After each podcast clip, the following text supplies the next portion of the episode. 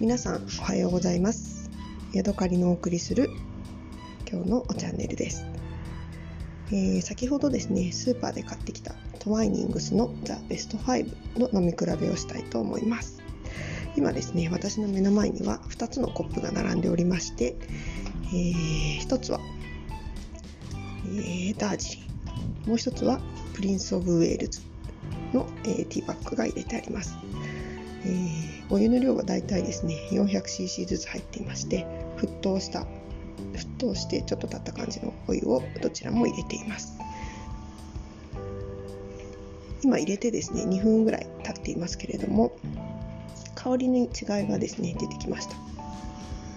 まあ、私の勝手なイメージなんですけれども、えー、スモーキーなフレーバーのある紅茶っていうのは中国紅茶キームンだったりラプサンスーチョンだったりあの辺りのものなんじゃないかって思っています。で原産国にも中国っていうのが入ってたんで、うん、あの辺りなのかなと勝手に、想像しています。もう一つはダージリン。これはインドですね、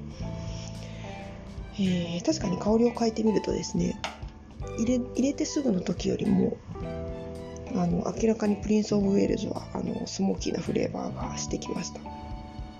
私今までですね結構このスモーキーフレーバーの紅茶ってすごく興味があってあの他でも買ったことがあるんですけれども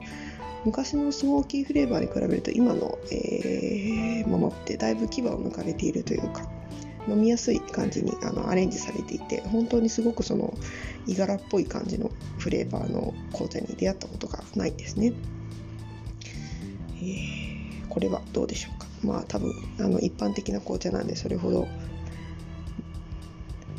濃くいがらっぽいっていうことはないんじゃないかなと思います。はい、では初めてのプリンス・オブ・ウェールズ飲んでみたいと思います。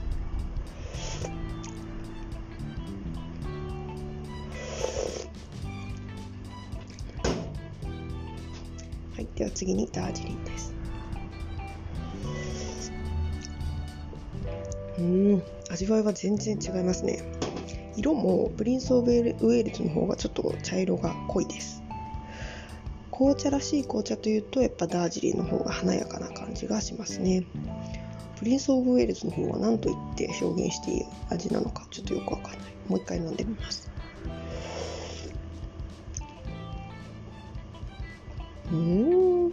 味があんまりない。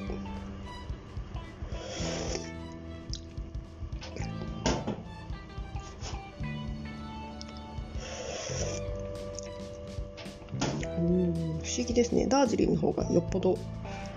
華やかだし口に入れた時にもすごく広がる香りがあります。プリンス・オブ・ウェールズは香りは確かにあのちょっとスモーキーだなっていうあの異質な感じの香りがしてするんですけれども、うん、やっぱりこれってすごく中国紅茶な感じがしますね。ただ味はうん味が薄いなんか飲み応えのない感じですね。ちょっと残念かな、まあ、入れ方があの湯を入れすぎって言われたらそれはそれであれなんですけど。うん。